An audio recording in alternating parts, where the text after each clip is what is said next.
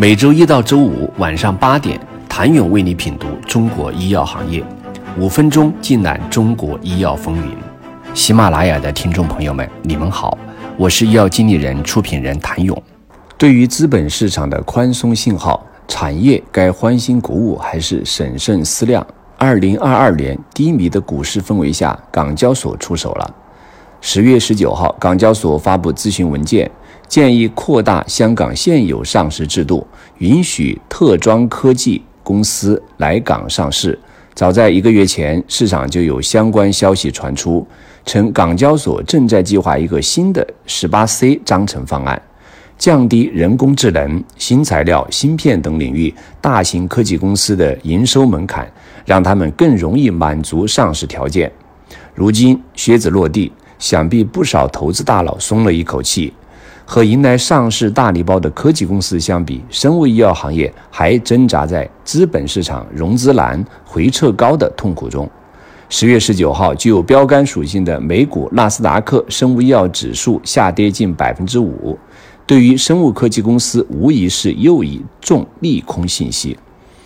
在这波上市潮到来之前，港交所的上一次高光期是在二零一八年。那也是生物医药行业雨后春笋般在资本市场迎来转机的一年。港交所原行政总裁李小加曾表示，生物科技企业的发展普遍面临研发和审批周期长、资金需求大的巨大挑战。香港希望发挥资本市场的优势，为他们雪中送炭，推动生物科技行业的大发展，也为投资者提供新的投资机遇。二零一八年。港交所修改上市规则，并引入十八 A 章，允许未盈利生物科技公司上市。此后，港交所迅速成为大批生物医药公司在美股之外的第二选择。尤其是百济神州、信达生物等明星医药股的上市，吸引了整个医药投资市场的目光。大批医药公司赴港上市，总募资额超过千亿港元。除此之外，很多医药公司纷纷开始采用 A 加 H 双重上市模式，通过香港市场接触国际资金和更广泛的投资群体，解决融资需求的同时，也为业务拓展加深了国际化知名度。但到了2021年，二十只 18A 上市新股中，超半数生物医药公司出现首日破发现象，而截至2022年10月份。十三家二零二二年赴港上市的医药公司中，超过六成的公司股价低于发行价，跌幅最大的是医疗器械公司润万德，市值蒸发超过一半。资本永远追求的是更大的利润以及更小的风险，港股市场对于创新生物医药公司的融资意义被打碎，这无疑引起了一波市场恐慌情绪的蔓延。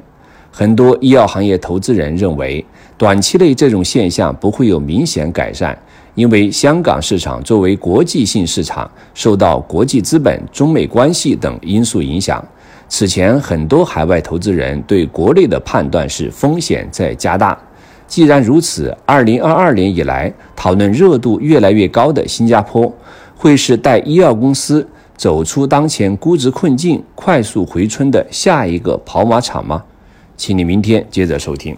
谢谢您的收听。想了解更多最新鲜的行业资讯、市场动态、政策分析，请扫描二维码或添加医药经理人微信公众号“医药经理人”——医药行业的新闻与资源中心。我是谭勇，明天见。